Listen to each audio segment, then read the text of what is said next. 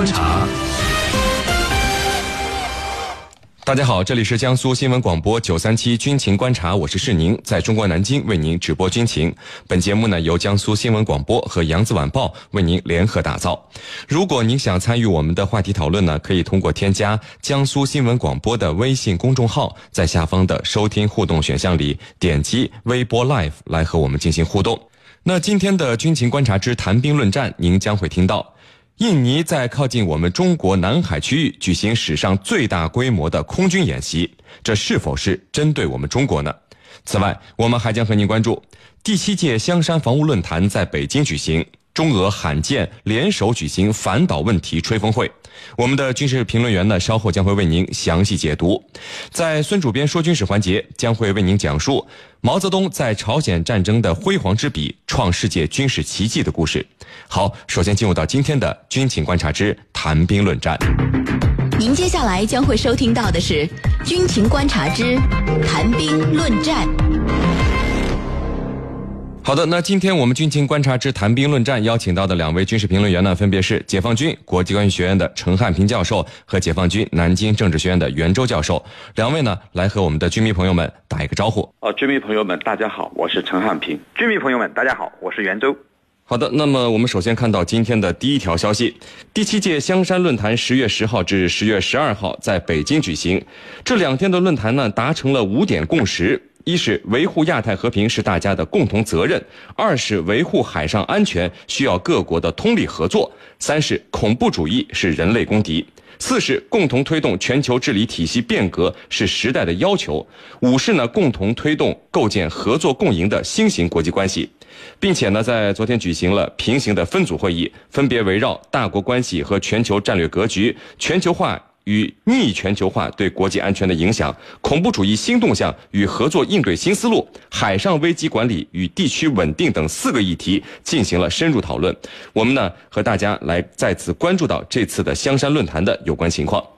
袁教授，嗯，我们看到这次的香山论坛，呃，我们是由联合参谋部的副参谋长、中国国际战略学会会长孙建国上将主持开幕式，中国。军事科学学会会长、军事科学院的院长蔡英挺上将呢，是在全体会议结束的时候进行了致辞。那么，我们就看到啊，两位上将担任会长的中国国际战略学会和中国军事科学学会，这是两个什么样的学会？是不是像美国兰德公司那样的智库呢？好的，那么中国国际战略学会呢，是一个我们全国性的研究战略问题的民间学术团体。而中国军事科学学会呢，则是军事科学院主管的研究军事科学的高层次的这种呃学术性团体。那么这两个学术团学术团体呢，正如您所说的，都有类似于美国兰德公司这样的智库功能。具体而言，他们的功能主要是三个方面。第一呢，是开展相关学术研究，主要是关于国际战略形势、国际国家安全。世界政治经济发展形势、军事战略等方面的问题的研究。第二呢，是开展学术交流，比如说这次举办这种香山论坛这种国际学术会议，就是促进各界学术交流研讨的一种形式。那么都是这种这个这两个学会来主要承办的。第三呢，是为政府军队提供咨询和政策建议，把相关的这个呃这个进行相关课题的研究，那么发挥它的智囊作用。是令。呃，陈教授，那这次的香山论坛会议是达成了五点共识，还进行了平行的分组讨论，看上去风轻云淡的啊。那根据您的了解，就是这次会议上有没有什么激烈的火花的碰撞呢？在达成这些共识的背后，有没有什么样的交锋呢？嗯，我觉得，呃，我们这个呃论坛呢，已经搞了六七届了，那每次每一届呢，都难免在一些问题上要进行碰撞，要交锋。那么这一届呢，目前呢正在进行。我认为可能有两个问题是比较激烈的。哪两个问题？其实这两个问题可以说，呃，是老生常谈。第一个问题就是海上安全的问题。那么海上安全，它的焦点在哪？就是到底是谁造成了南海或者东海局势的紧张？我们先来说南海。那么南海，西方国家一直在指责我们。南海岛礁军事化，先是指责我们吹填工程，接着是所谓的军事化。但是我们要提出一个疑问是什么呢？我们为什么要军事化？我们之所以要进行吹填工程，之所以要进行军事化的部署，那么是因为美国和日本，尤其是美国对我们的挑衅。因为美国把他的军舰、把他的航母，还有编队，都派到了南海。那么很显然，你在进行挑衅，使我们的安全受到了威胁。那么我必然要进行反制，必然要进行岛礁的军事化部署。所以它的根源不在中国身上，在于美国身上。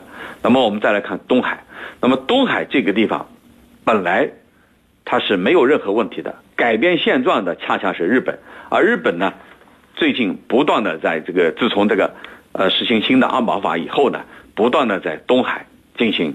啊，姿势，那么这样的做法，自然会引发东海局势的紧张，所以这两个问题是一个焦点啊。那么再看还有一个问题是反恐，反恐问题问题在哪里？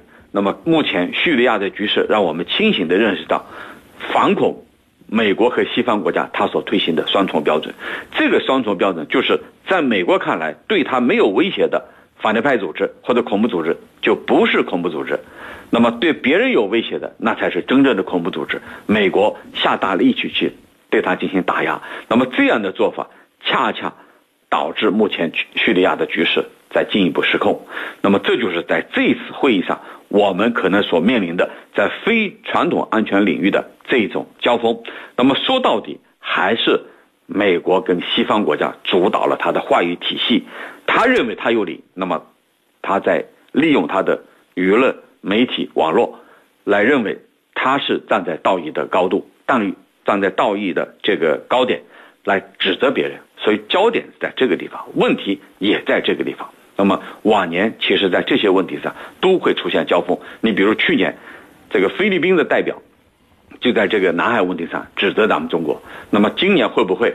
如果菲律宾不会，那我相信美国、日本和西方国家的代表必然会在海洋问题上指手画脚。啊，拿这个来说事，主持人。那袁教授啊，这个第七届香山论坛上是出现了罕见的一幕，就是中俄举行了反导问题的联合吹风会，两国的将领呢是共同批判美国的反导系统。那中俄双方都明确对萨德予以了批判，并且宣布两国将会在明年举行第二次反导联合演习。像对于这样的联合吹风会，在国际防务论坛上是不是很正常的一件事情？中俄的联合表态，您又是怎么看的呢？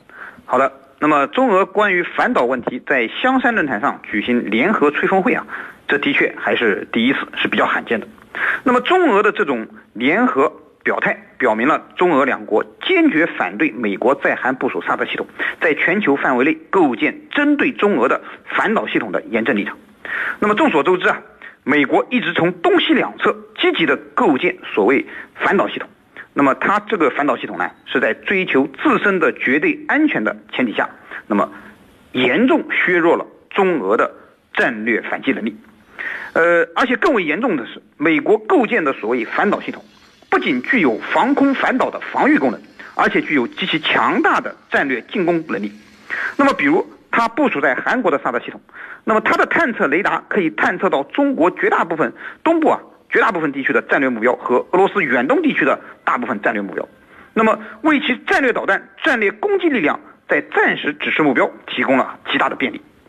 呃，在这种情况下，就对中俄的战略利益构成了严重的威胁。那么中俄就不得不联合起来共同应对，所以才会出现在一次防务论坛上，中俄就反导问题举行联合吹风会这种情况。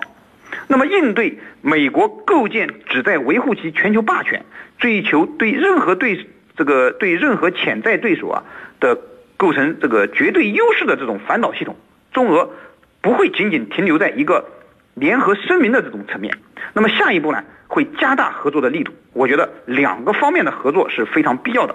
一呢是防空反导技术的合作，那么这项合作呢已经展开。刚才您也说到了香山会议的。这个吹风会上，两国明确表示将展开第二次联合反导演习。那么第二呢，是要加强弹道导弹突防技术的交流合作。那么中俄的弹道导弹技术呢各有特长，那么都是世界前列的。